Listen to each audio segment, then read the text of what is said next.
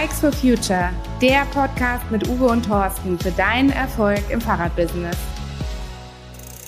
Wie so vieles auf dieser Welt funktioniert auch dieser Podcast nicht ohne Unterstützer. Vielen Dank an Bike Leasing Service, Brompton Falträder, Velo Pro, Versicherungslösung für deinen Betrieb. Uwe, wir haben ja uns diese Woche schon getroffen. Wir waren ja zusammen mit Frankfurt beim SAZ-Prolog. War ja super spannend, wer bester und schlechtester Hersteller und wer bester Großhändler und sowas ist. Ich finde es immer wieder super.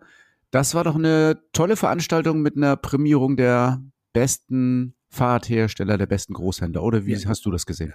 Ich fand ich auch, das ist ähm, absolut richtig. Vor allen Dingen gehört diesen Lieferanten die Bühne, meiner Meinung nach, weil sie ja, äh, sie haben ja Großartiges geleistet. Ja, sie haben ja mindestens ein Jahr lang tolle Arbeit gemacht. Genau, und deswegen denke ich auch, da sind wirklich viele verdiente Sieger. Fand das wirklich super. Ein bisschen hader ich manchmal, wenn ich in die ähm, in die Tiefen der Umfragen gehe, dann habe ich manchmal das Gefühl, also da sind so Betriebe, die sind vom letzten Jahr zu diesem oder vom 22 zu 23, muss man ja sagen, ein bisschen schlechter bewertet worden. Zum Beispiel in äh, puncto Nachhaltigkeit, wo ich bei den Firmen weiß, die sind viel nachhaltiger geworden. Da habe ich das Gefühl, oft wird bewertet so nach Gefühl und nicht nach wirklich objektiver Wahrheit. Aber das gehört halt eben auch dazu. Na, das kennen wir ja aus unserer eigenen Lieferantenbewertung. Also wer das von den HörerInnen noch nicht weiß, wir hatten ja äh, bis äh, letztes Jahr ähm, hatten wir noch eine eigene Lieferantenbewertung im VSF und haben die auch immer ähm, sehr ausführlich ausgewertet und haben unsere Lieferanten auch ähm, dann darüber über die Ergebnisse informiert ähm, und haben die jetzt aber in die SAZ-Bewertung einfließen lassen. Hätte man denn vor Jahren schon sehen können, dass man vielleicht mit Babo Lastenrädern auf nicht so einem guten Weg ist? Also wenn sie bei uns in der Lieferantenbewertung aufgetaucht werden, hätte man das gesehen. Okay, die waren nicht drin, bei uns nicht. Im SAZ weiß ich nicht so genau. Die waren jetzt auch nicht als Hersteller aufgelistet, wahrscheinlich weil obwohl, die relevant sind die ja im Markt schon gewesen. Ich habe so das Gefühl, dass ganz viele Händlerkollegen diese Fahrräder schon verkauft haben, oder? Ja, wir haben, also wir haben ja immer abgefragt, Produktqualität und Montagequalität. Das sind zumindest schon mal zwei Faktoren, die genau sich um diesen, äh, um dieses Thema kreisen. Wie wie gut sind sie ausgestattet oder wie gut sind sie in ihrer eigentlichen Produktqualität und wie sind sie dann montiert. Und beides lässt Rückschlüsse darauf zu, ähm, ob die Qualität insgesamt stimmt oder nicht. Und das, ich glaube, dass sie auffällig geworden wären. Das ist schon richtig. Auch wenn man äh, einen Rückruf oder wie in diesem Fall einen erstmal Verkaufsstopp auch erstmal vorsichtig betrachten muss, da muss, müssen die Behörden erstmal auch ein Ergebnis konstatieren. Also sie müssen eigentlich im Grunde auch erstmal sagen, was ist denn da eigentlich los? An woran hat's gelegen? Was mache ich denn jetzt eigentlich als, als Händler? Also muss ich schon, also irgendwie hänge ich ja gerade in der Luft, oder? Also es ist ja noch nicht wirklich, ein Rückruf ist ja noch nicht wirklich da. Verkaufsstopp ja. Aber was, was mache ich jetzt weiter? Wie gehe ich mit meinen äh, Kunden um? Wie gehe ich mit Leuten um, die das reklamieren? Was machen wir denn da? Naja, also ähm, im Grunde wird, im, wird der Handel im Moment alleine gelassen. Das ist ein bisschen das Problem. Da gibt es eine Nachricht aus, aus den Niederlanden. Da gibt es sozusagen dort einen Verkaufsstopp und einen Rückruf. Hier gibt es im Moment nur einen Verkaufsstopp. Und dann hängt der Händler hier in der Luft und wartet, was passiert. Ich dachte eigentlich, dass die Behörden sehr schnell sind und dass Dienstag, Mittwoch eigentlich schon die nächste Nachricht kommt mit einem Rückruf auch in Deutschland, aber bisher ist nichts passiert.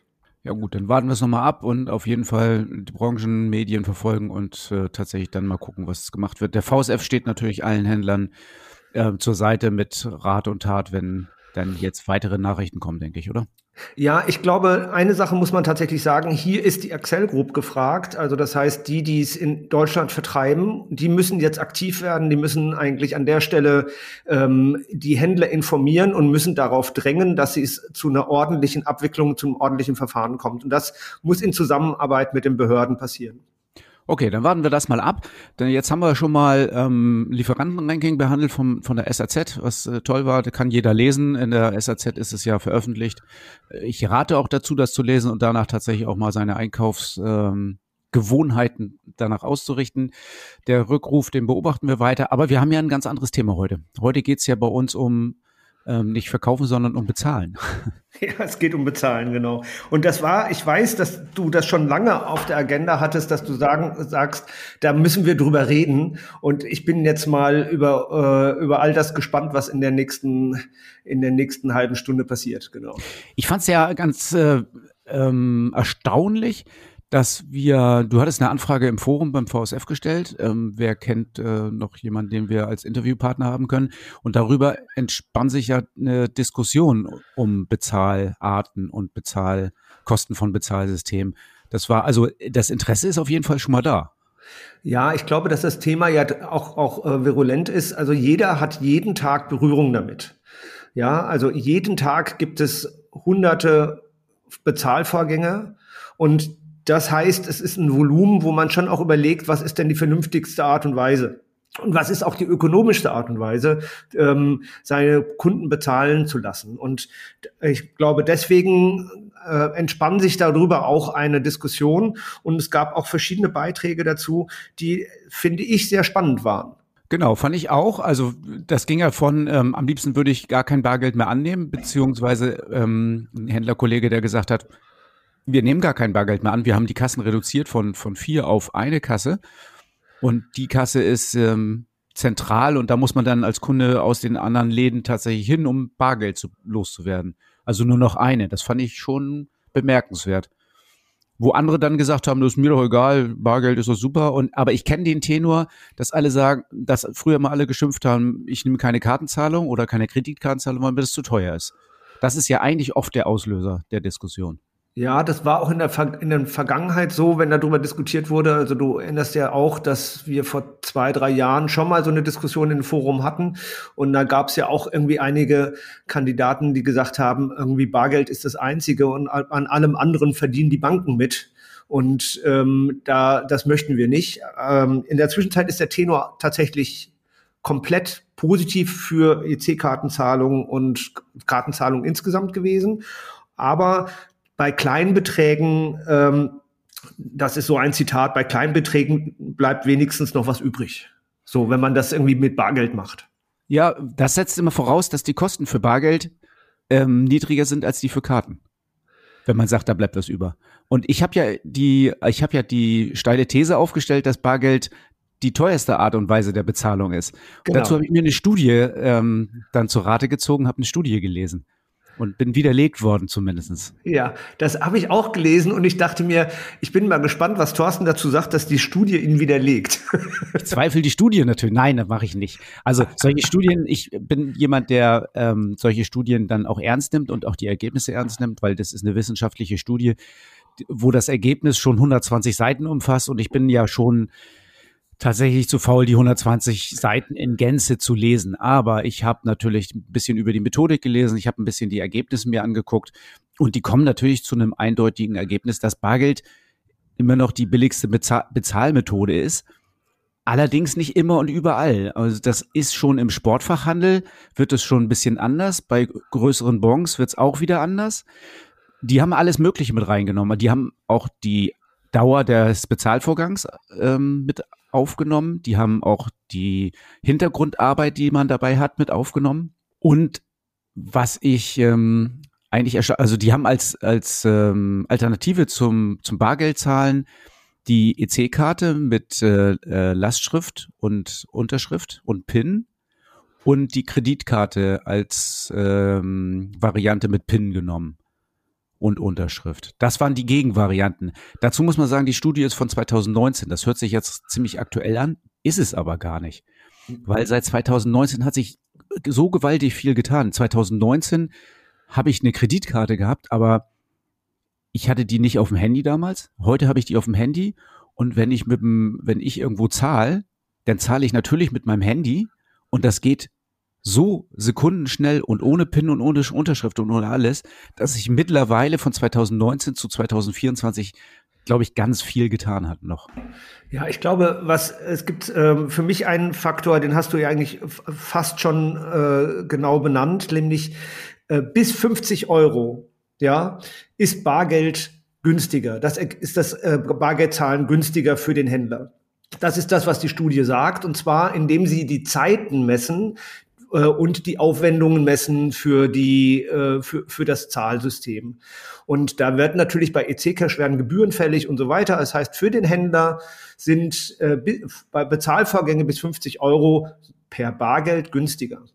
So, aber die damaligen Varianten, das hast du ja auch schon gerade gesagt, sind eventuell nicht so schnell gewesen wie die heutigen Varianten. Das heißt, wenn du da mit deinem Handy vorgehst oder mit der Uhr vorgehst, wie auch immer, mag es vielleicht sogar noch schneller gehen. Das heißt, dann ist dieser Zeitfaktor nochmal um, um einen Punkt reduziert.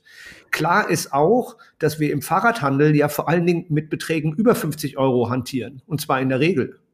So, und das heißt irgendwie, das finde ich, ist eine Steilvorlage eigentlich dafür, warum auch im Handel sich die, äh, im Fahrradhandel sich die EC-Cash-Zahlung und die Kartenzahlung und die Handyzahlung und sowas durchgesetzt haben. Genau, ich bin mir bei zwei Sachen nicht ganz richtig, äh, ganz, ganz sicher. Erstens, ob die Studie tatsächlich die Zeit für Bargeld zählen, also die Zeit, die im, im Hintergrund passiert, ob sie die wirklich richtig berechnet hat. Und ich muss nochmal eben hier auch die Zahlen bemühen. Ich will jetzt nochmal die, die richtigen Zahlen von 2019 sagen. Also ähm, die Kosten für Bargeld waren 24 Cent pro Bon und Giro und PIN hatten dann 33 Cent und SEPA-Mandat 34 Cent und eine Kreditkarte war auch immer unter einem Euro bei 97 Cent. Das heißt, also die, die das ist schon deutlich mehr, aber alles ist relativ günstig gewesen. Und ich bin mir nicht ganz sicher, ob tatsächlich die, das Bargeld dabei richtig berechnet worden ist. Weil das war auch in den E-Mails zu lesen, dass jemand gesagt hat, äh, für Bargeld habe ich wirklich sehr hohen Aufwand, die Kasse zu zählen. Ich habe das, letzt, ich hab das letzte Mal im Gastronomen diskutiert und der sagt, wieso? Also ähm, meine Leute zählen die Kasse und ähm, das geht ruckzuck, das sind fünf Minuten am Abend und ähm, ich sage ja, und was ist, wenn dann Fehlbeträge? Da sind nie Fehlbeträge. Und wenn, dann wird das aus dem Trinkgeld ausgeglichen. Und da habe ich gedacht, das ist krass. Wir brauchen also mindestens eine Viertelstunde, um eine Kasse zu zählen. So ein Gastronom hat ja mehrere Portemonnaies, das sind also mehrere Kassen. Bei dem stimmt immer alles. Und bei uns stimmt es oft nicht und wir haben dann große Schwierigkeiten, das auszugleichen. Wir müssen ja dann Ausgleichsbuchungen machen das habe ich tatsächlich, wo ich dann sage, okay, in der Gastronomie ist das mit dem Schwarzgeld, wenn man das auch aus dem Trinkgeld ausgleicht, ich meine, das geht ja nicht. Du kannst ja nicht aus dem Trinkgeld ausgleichen, weil du musst ja den Fehlbetrag irgendwie begründen eigentlich. Du kannst das ja nicht einfach ausgleichen. Offensichtlich war der, äh, war der Gastronom da sehr entspannt mit äh, Fehlbeträgen. Das war ich in meiner Ladenzeit auch nie und ich wollte immer herausfinden, woran es liegt. Genau. Und ist natürlich bei Bargeld äh, immer komplizierter gewesen als die Zeit. Also ich meine, ich komme ja aus einer Zeit, da gab es nur Bargeld, da war EC-Cash nicht üblich und äh, äh, dann gab es die Kartenzahlung und da, da konnte ich mich wirklich deutlich entspannen, weil die Fehlbeträge in, äh, in der Kasse haben abgenommen. Also für unsere Fachhändlerinnen und Fachhändler, wahrscheinlich machen das ja alle so, ähm, die zählen ihre Kasse wahrscheinlich nicht abends, sondern morgens. Nochmal der Tipp hier, das bringt natürlich schon eine ganze Menge, wenn man die Kasse gar nicht abends abschließt, sondern den Kassenabschluss morgens macht, wenn wieder alle Mitarbeitenden da sind. Dann kann man nämlich auch alle fragen, was äh, schiefgegangen ist und kann dann die Ausgleichsbuchung morgens machen. Das hat mir in der Bargeldzählerei und im Kassenabschluss äh, etliche Arbeitsstunden pro Woche jetzt gespart. Nur dieser eine Tipp, die Kasse nicht abends zu machen, sondern morgens. Ja, also es gab den Hinweis von einem Händler, der gesagt hat, die Bargeldzahlung hat ihm ähm, äh, pro Woche irgendwie äh, äh, fünf Stunden gedauert, ja. Den, das fand ich etwas übertrieben, muss ich sagen. Fünf Stunden fand ich viel. Das vor allem pro Woche, das äh, kann ich mir nicht vorstellen. Aber ähm, trotzdem ist es natürlich wirklich ein erheblicher Aufwand. Mich hat das immer gequält als Händler und das kann man sich tatsächlich ersparen. Ja, also eine halbe Stunde pro Tag, das hatten wir auch. Also das kann ich zum Stück sogar so bestätigen. Ich habe gestern ein sehr interessantes Telefonat gehabt mit einem mit einem Bargeld-Einzahlautomaten. Und das fand ich eigentlich, ähm, weil das begeistert bei mir noch im Kopf rum. Es gibt ja, das kennt man vielleicht von dem einen oder anderen Edeka oder Bäcker, die haben so, ne, so ein Automat, wo man ja. Geld einzahlt. In der Kasse steht jetzt 21,40, dann wird das auf dem Display angezeigt und dann schmeißt man sein Bargeld da rein. Kleingeld, Scheine, was auch immer und kriegt das Wechselgeld raus. Das Gute daran ist, dass ähm, niemand aus dem Laden mit dem Geld in Kontakt kommt und der Automat sich natürlich niemals vertut. Das heißt, man kann nie wieder Kassendifferenzen haben, weil das Bargeld ist in diesem Safe drin und da kommt ja auch nichts mehr raus. Und was war, hat das Interview ergeben? Also ich meine, das Spannende ist ja jetzt eigentlich, was kostet das und äh, ähm, äh, was äh, beschreiben die als geldwerten Vorteil, zum Beispiel in Zeit? Ja, der geldwerte Vorteil in Zeit würde ich jetzt ja tatsächlich auf 15 Minuten bis 30 Minuten am Tag beziffern, weil das braucht man ungefähr, um Geld zu zählen und die Kassendifferenzen eventuell zu verbuchen. Pro Kasse? Zu begründen. Pro Kasse, ja, ich glaube, wenn man zwei Kassen hat, dann ist das nicht viel mehr, aber ja, tatsächlich eigentlich pro Kasse. So, und was kostet das? Ist äh, eine ziemlich gute Frage. Wenn man das Gerät kauft, dann kostet das Gerät 20.000 Euro. Das ist eine einmalige Investition. Ja. Und trotzdem muss man monatlich nochmal ungefähr mit äh, 100 bis 110 Euro rechnen ähm, als Abogebühr für Wartung und, und, und. Also das ist auch nicht günstig, aber andererseits die 100 Euro im Monat auf die Arbeitszeit gerechnet ist natürlich Peanuts. Die 20.000 Euro, da ist vielleicht der Gap. Und eventuell so ein Gerät ist 80 mal 80, Meter 20 hoch. Also ja, nimmt auch noch ein bisschen Platz weg. Es muss, muss man immer gucken, wie das in so ein Fahrradgeschäft reinpasst. Aber grundsätzlich finde ich es trotzdem interessant. Findest du es denn trotzdem interessant? Also wir haben ja auch eine Rückmeldung von unseren Händlern bekommen aus Schweden. Da gibt es einen Händler, der ist nach Schweden äh, ausgewandert und der sagt in Schweden völlig unüblich. Also es gibt überhaupt kein Bargeld mehr in Schweden. Da zahlst du alles mit EC-Cash. Also so ein Gerät anzuschaffen in der Zeit, wo eigentlich Bargeld in Zukunft gar nicht mehr stattfindet, finde ich natürlich auch gewagt. Ja, auf der einen Seite ja, auf der anderen Seite ich würde meinen Kunden ja gar nicht unbedingt vorschreiben wollen, wie sie zu bezahlen haben. Das würde ich ja machen, wenn ich sage, ich nehme kein Bargeld mehr an. Über die rechtliche Zulässigkeit von gar kein Bargeld mehr annehmen, bin ich mir auch nicht ganz sicher. Äh, weiß gar nicht, ob das zulässig ist, äh, als Geschäft gar kein Bargeld mehr anzunehmen. Bargeld hat natürlich immer diese, diese Schattenwirtschaft und Schwarzgeld-Geschichte äh, irgendwie im Hintergrund. Ähm, das, ich will das ja bei mir ausschließen. Ich will kein Schwarzgeld, ich will keine Schattenwirtschaft betreiben. Äh, mit so einem Automaten hätte ich das auch ausgeschlossen. Und wenn das eine einmalige Investition ist, hm, ich glaube, das Bargeld wird in Deutschland noch noch eine lange Zeit bleiben. Ich habe ja auch noch mal rausgesucht, wie viel Bargeld tatsächlich noch, ähm, also 2019 diese Studie, die ähm, nimmt ja auch Bezug darauf, wie viel Bargeld das ist. 78 Prozent aller Bezahlvorgänge waren 2019 noch Bargeld. Also das ist schon wirklich ganz schön viel. Also im Umsatz sind das ungefähr 50 Prozent, in dem Fahrradbereich nur noch 42 Prozent vom Umsatz, was bar getätigt wird. Aber bei den Vorgängen waren es 78 Prozent. Ja, wobei, meine, also die Studie habe ich ja auch gelesen, du hast mir dankbarerweise ja vorher zur Verfügung gestellt.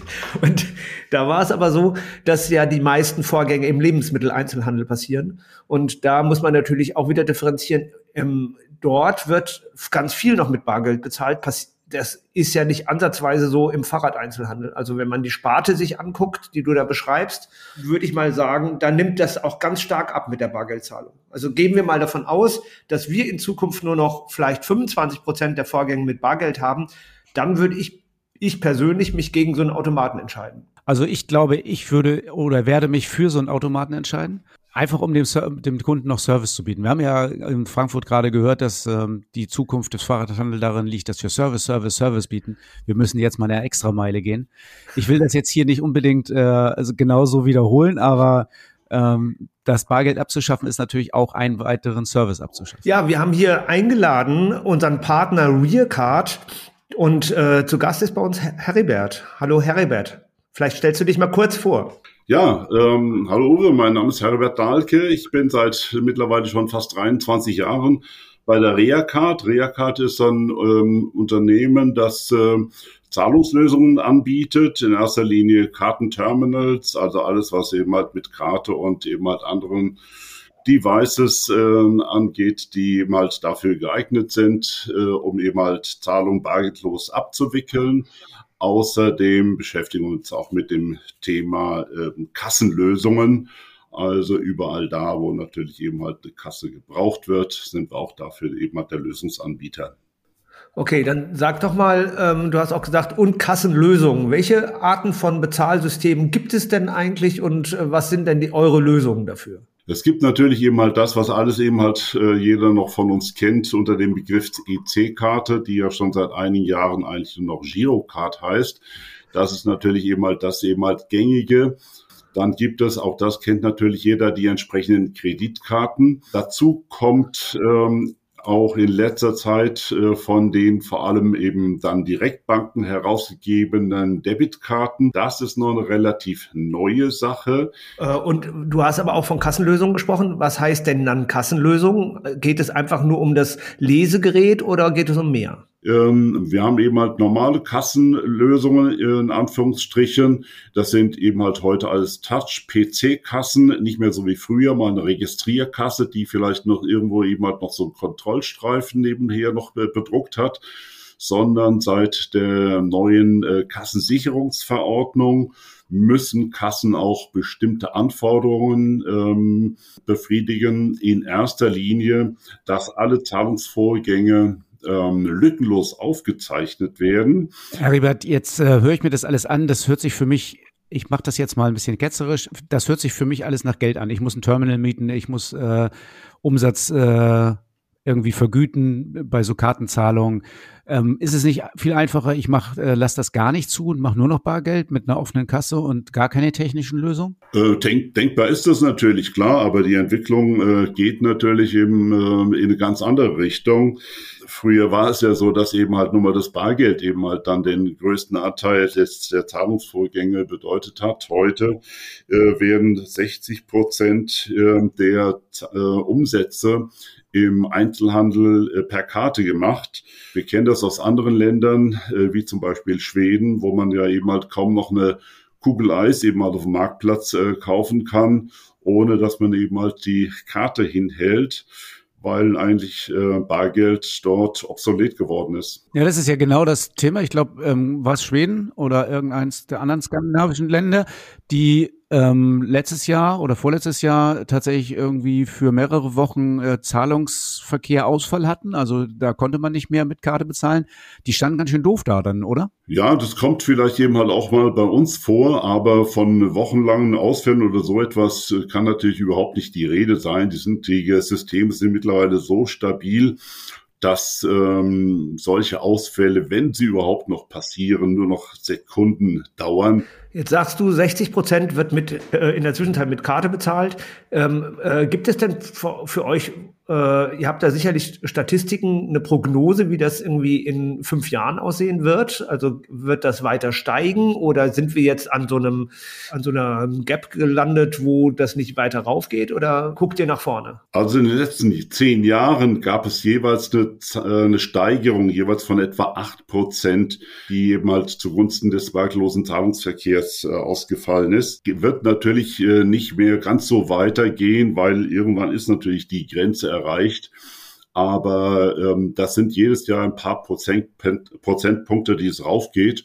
Und äh, bei den 100 Prozent werden wir natürlich nicht landen, aber ich denke mal schon, dass wir in den nächsten fünf Jahren bei 80 Prozent sein werden. Herr jetzt lass mich nochmal genau einhaken, also bei den Kosten. Also Girocard, hast du schon gesagt, ist relativ gut akzeptiert. Das machen auch viele Geschäfte. Ich kenne kaum noch Fahrradgeschäfte, die nicht ein, wenigstens ein äh, Girocard-Terminal betreiben. Die Terminals können ja in der Regel mehr, man muss das dann dementsprechend freischalten. Also Debitcard hattest du erwähnt, Kreditkarte ist natürlich das nächste Thema oder das wahrscheinlich wichtigere Thema sogar. Apple Pay, Google Pay, ähm, so, solche Geschichten, die sind, glaube ich, alle Kreditkartenbasiert, ne? Ja, äh, man muss eben halt unterscheiden eben halt zwischen eben halt, wie du sagst, eben halt ähm, Debitcard und Creditcard. Ähm, Credit Card äh, heißt ja, dass ähm, der Betrag von meinem Konto eben halt entsprechend später auch abgebucht wird, äh, in der Regel etwa vier Wochen später. Ähm, der Händler kriegt dann auch eben halt nicht sofort sein Geld, sondern er kriegt das eben halt erst äh, dann eine Woche in etwa später, weil die Auszahlungsrhythmen ähm, etwa eine Woche jeweils eben halt äh, bedeuten. Aber in der Regel, was hinterlegt ist eben halt bei den, bei Google Pay oder bei Apple Pay ist entweder eine Kreditkarte oder eben halt aber jetzt verstärkt eben halt die Debitcard. Und zwar gibt es von Visa und Mastercard seit noch nicht allzu langer Zeit äh, diese eben halt Kartentypen, die eben ähm, die anderen Funktionen ersetzen werden. Ähm, die anderen Funktionen sind äh, im Moment noch auf einer normalen EC-Karte ähm, Maestro oder VPay. Das sind auch Debitkartenfunktionen. Ähm, die aber nur genutzt werden im Ausland. Wenn ich in der Schweiz oder in Österreich eben halt mit meiner Karte tanken möchte, dann wird eben halt diese Funktion genutzt. Mastercard hat jetzt eben halt seit diesem Jahr sein, diese äh, Maestro-Funktion ähm, eingestellt. Stattdessen gibt es jetzt zum Beispiel dann die Mastercard Debit Card. Die haben Vorteile. Und zwar ähm, kann ich nämlich mit einer Mastercard Debit Card auch eben im Internet online bezahlen. Also sind sie auch E-Commerce fähig. Weiterer Vorteil, diese Karte kann ich auch verwenden, um kostenlos in jeder Bank, an jeder Bank, an jedem Bankautomaten ähm, Bargeld abzuheben. Kostet mich also nichts mehr, wenn ich eben halt so eine Karte habe. Diese Karten sind in der Regel eben halt dann im Handy hinterlegt, wenn ich eben halt mit dem Handy bezahlen möchte. Nachteil für den Händler, dass eben der ähm, die Gebühren höher sind als bei der EC-Karte. Da genau würde ich ja drauf kommen wollen. Also, weil hier sind ja die Zuhörer und Zuhörerinnen ähm, die Fachhändler. Und gerade uns interessiert natürlich, was kostet uns das? Also wie viel Geld kostet mich tatsächlich das Akzeptieren dieser Karten?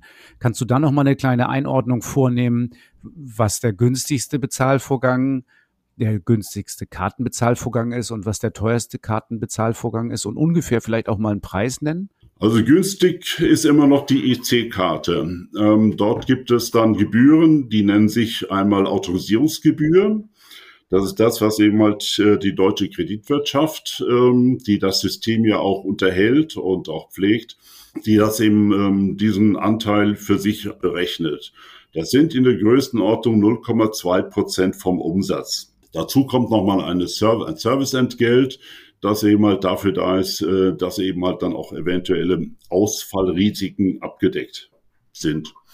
Also in etwa 0,25 Prozent insgesamt Autorisierungs- und Servicegebühr bei der EC-Karte. Bei der Kreditkarte sieht das wiederum so aus, dass die in etwa ein Disagio, also ein Abzug eben halt vom Bruttobetrag ähm, bedeuten von einem Prozent. Also ist es schon mal deutlich teurer. Dann ähm, gibt es eben, wie gesagt, diese Debitkarten, die jetzt neu eben halt noch relativ neu im Markt sind.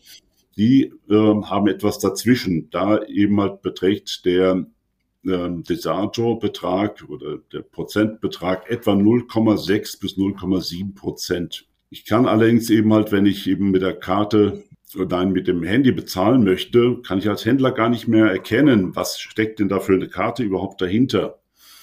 Ähm, der Kunde drückt ja einfach mal auf sein Handy drauf und ähm, erwartet, dass halt der Zahlbetrag durchgeht. Das heißt, für den Händler wäre es eigentlich, äh, ich sage mal, in dem Fall dann sinnvoller, tatsächlich noch bei der reinen Kartenzahlung zu bleiben. Also da ist die Handyzahlung für ihn eventuell ein echtes Handicap, weil er nicht weiß, über welche Karte das Ganze abgewickelt wird. Ist das richtig? Welche das Gebühren er dann erwartet?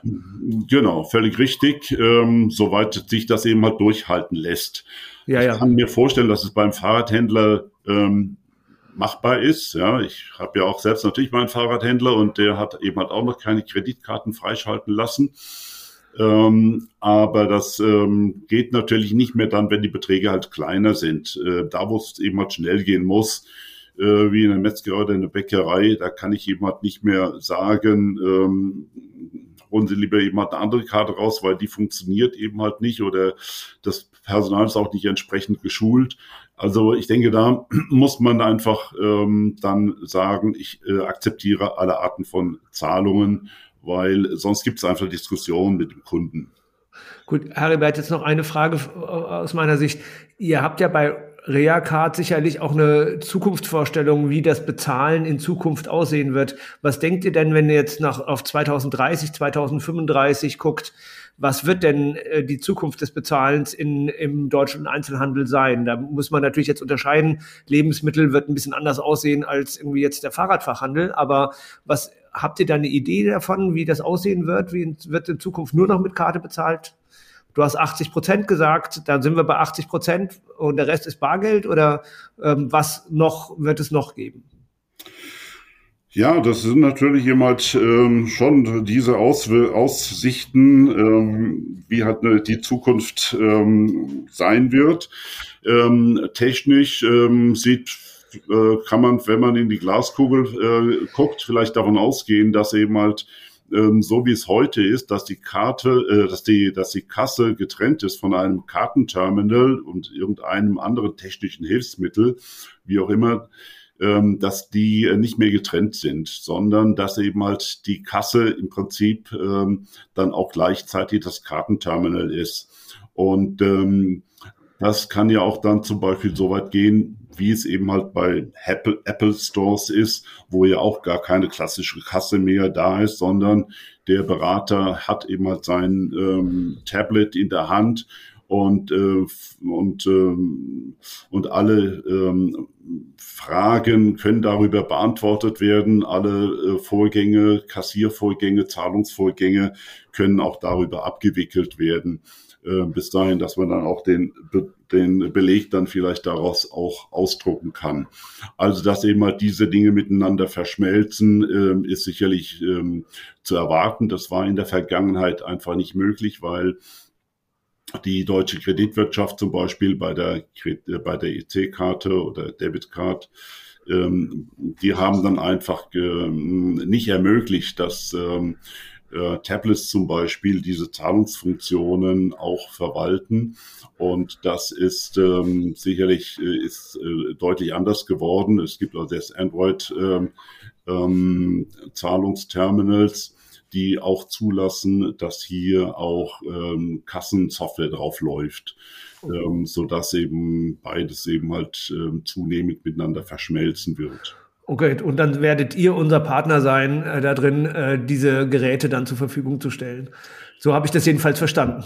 Genau, da werden natürlich dann diejenigen im Vorteil sein, die eben nicht nur Zahlungslösungen und nicht nur Kasse, Kassenlösungen anbieten, sondern die eben halt beides miteinander kombinieren.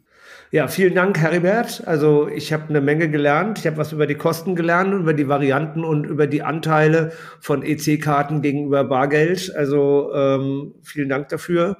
Und äh, ja, ich hoffe, unsere Hörerinnen und Hörer haben, haben das auch. Okay, Uwe, jetzt äh, wissen wir natürlich ein bisschen was über die Kartenzahlung. Ich würde gerne noch mal echt in die Realität des Fahrradhändlers oder der Fahrradhändlerin zurückkommen. Ähm, da gibt es ja noch andere Zahlarten, zum Beispiel PayPal. Da muss ich aus eigener Erfahrung sagen, wir bieten zum Beispiel PayPal an, aber es wird von Kunden relativ, naja, relativ schmal auch nur wahrgenommen. Man könnte es machen, aber ich finde viel interessanter ähm, die anderen Methoden, die wir benutzen. Also wir können ja dem Kunden einfach eine Rechnung mitgeben und er überweist ganz bequem von zu Hause. Das machen wir ganz viel mit Stammkunden. Das machen wir ganz viel bei Fahrradkauf und auch ganz häufig bei Reparaturrechnungen.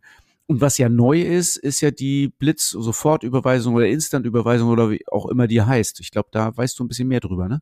Ja, aber vielleicht erstmal zu den, zu den ersten Varianten. Also ganz klar ist, wir kamen von unseren Händlern äh, in unserer Umfrage ähm, PayPal tauchte nicht auf. Das heißt, ich gehe mal davon aus, dass das wirklich auch Seltenheitscharakter hat. Und die Überweisung hat ja, ist ja deshalb auch relevant für den, für den äh, Händler oder im Fahrradhandel, weil ähm, Kaufen und Übergabe des Produktes ja häufig nicht zusammenhängen. Also es ist ja selten so, dass du kaufst und dann gleich mitnimmst, sondern dass dann noch was geschraubt werden muss und dann ein Abnahmezeitpunkt festgehalten wird. Und dann hast du ja auch ohne Echtzeitüberweisung immer die Möglichkeit zu gucken, ob der Zahleingang, äh, die Zahlung eingegangen ist. Also von daher ist das eine gute Variante und auch eine relativ kostengünstige Variante. Zumal gerade bei den größeren Beträgen, also Reparaturen sind ja oft größere Beträge, über 150 Euro in der Regel. Fahrräder sind ja in der Regel immer über 1000 Euro. Da habe ich wenig Probleme mit nicht bezahlten Rechnungen. Also wo man Probleme hat mit nicht bezahlten Rechnungen, sind meistens so Kleinbeträge, 20 Euro, 25 Euro. Ähm, das geht dann vergessen und dann wird dem auch keine große Wichtigkeit beigemessen und umso ärgerlicher, wenn man da hinterherlaufen muss. Aber bei den großen Beträgen ist das tatsächlich nicht so häufig der Fall. Ja, und man darf ja auch nicht vergessen, ähm, immer ein Argument der HändlerInnen da draußen, wie viel Stammkundschaft sie haben, wie viele Menschen, mit, zu denen sie einen guten Kontakt und schon einen langjährigen Kontakt haben und wo sie eigentlich ganz viel Vertrauen auch schenken können. So, aber jetzt vielleicht mal deine Frage der Echtzeitüberweisung, da haben wir auch nachgeschaut. Spannender Punkt. Ähm, hier schreibt sozusagen, äh, hier ist was nachzulesen, wir unterscheiden seit dem Juli 2018 zwischen Standardüberweisung und Echtzeitüberweisung. Die Echtzeitüberweisung wird innerhalb von wenigen Sekunden geprüft, ist alles in Ordnung, die Kontonummer zum Beispiel korrekt, landet der Betrag bereits nach wenigen Sekunden auf dem anderen Konto. Also du könntest als Händler eigentlich sofort auf deinem Konto gucken, ob es angekommen ist. Und jetzt kommt der Knaller, das Ganze kostet irgendwas zwischen 25 und 50 äh, Cent pro Überweisung. Das heißt irgendwie natürlich kein Vergleich zu den Kosten einer Girocard oder einer Kreditkarte oder einer Debitcard. Die Unterscheidung haben wir ja gerade gelernt. Voll cool eigentlich. Das ist wie so im James Bond oder Gangsterfilm, oder? Beide gucken aufs Handy, ist das Geld da? Zack, zack. hier geht es nicht um Atombomben, sondern hier geht es nur um Fahrräder. okay, aber anders als bei James Bond und mit den Bösewichten ist es ja so, dass Fahrradhändler die Guten sind und dass wir tatsächlich auch kein Schwarzgeld machen wollen. Und ähm, diese Schattenwirtschaft, das ist ja das, was wirklich uns Fahrradhändler schädigen würde, wenn das viele machen. Und ich finde gerade so ähm, Blitzüberweisung, Sofortüberweisung oder auch Kreditkarte, das sind ja alles Sachen, wo ich mal hundertprozentig sicher bin, dass kein Schwarzgeld verdealt wird. Das finde ich deswegen auch schon viel besser als Bargeld. Ja, also wie gesagt, es gibt mehrere Händler, die uns zurückgemeldet haben, dass sie auch deshalb nicht mehr mit Bargeld oder weniger mit Bargeld arbeiten, weil es für sie ein Schritt gegen die Schattenwirtschaft ist. Und äh, das können wir ja beide mit unserem Verständnis von unserem äh, System hier, von unserer Republik und von unserem Demokratieverständnis eigentlich nur unterstützen. Unbedingt. Deswegen glaube ich, das ist auch nochmal ein Pluspunkt für alle anderen Bezahlsysteme außer Bargeld. Ja, also dann haben wir doch eigentlich eine ganze Menge Möglichkeiten, wie Geld hin und her fließen kann und wechseln kann. Ich glaube, wir haben das vielleicht nicht allumfassend, aber doch relativ groß äh, umrissen hier. Pack das mal in dein Topcase. So, wir brauchen ja unbedingt noch was fürs Topcase, Thorsten, oder? Naja, da haben wir doch die Studie. Da verlinken wir drauf, beziehungsweise das PDF könnt ihr euch dann direkt runterladen. Wie gesagt, 120 Seiten, wenn ihr euch vertiefen wollt, dann könnt ihr da mal richtig reingucken. Ich glaube, das ist noch eine Menge, was man in der Tiefe lesen kann über Bezahlarten, über Verteilung, über Kosten und über die genaue Aufteilung der Kosten. Also wie viel Zeit äh, für zum Beispiel der Bezahlvorgang, für den Bezahlvorgang äh, zu veranschlagen ist und, und, und. Und das ist wirklich so genau aufgeschlüsselt, dass wir euch die Studie hier zur Verfügung stellen. So akademisch hatten wir, glaube ich, noch kein Top-Case. Das ist der heiße Scheiß. Tastzirkel. Was für ein Zirkel? Tastzirkel. Ja, das kenne ich vom Yoga, glaube ich. Das ist was anderes.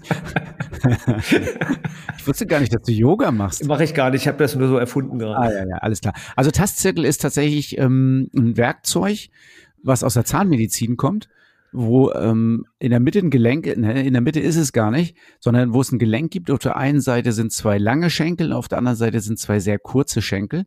Und damit kann man sehr gut zum Beispiel Felgenwandstärke oder Bremsscheibenstärke messen.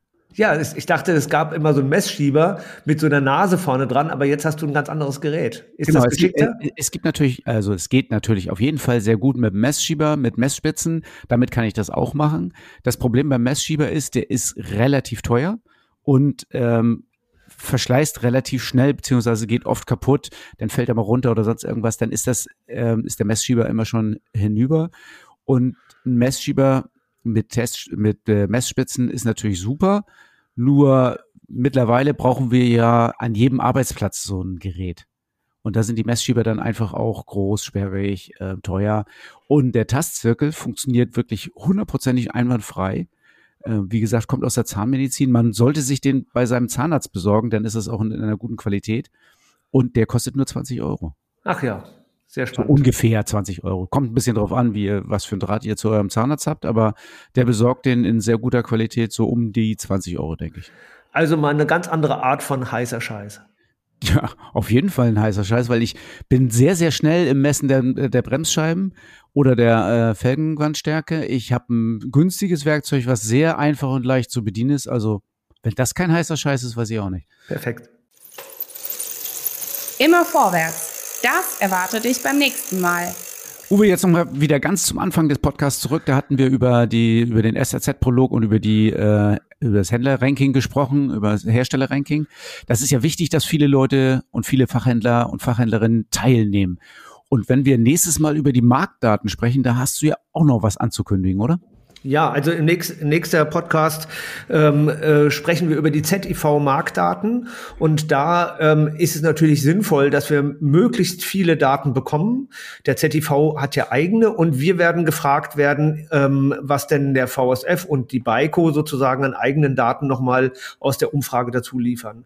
Die Umfrage haben wir jetzt schon verteilt an alle Mitglieder Baiko und ZTV, äh, Entschuldigung, Baiko und VSF.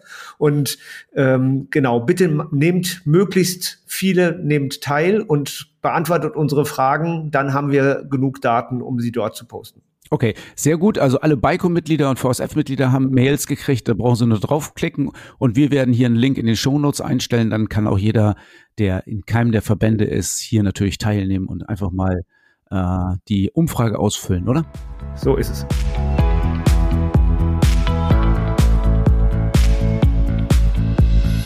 Bikes for Future, der Podcast mit Uwe und Thorsten für deinen Erfolg im Fahrradbusiness.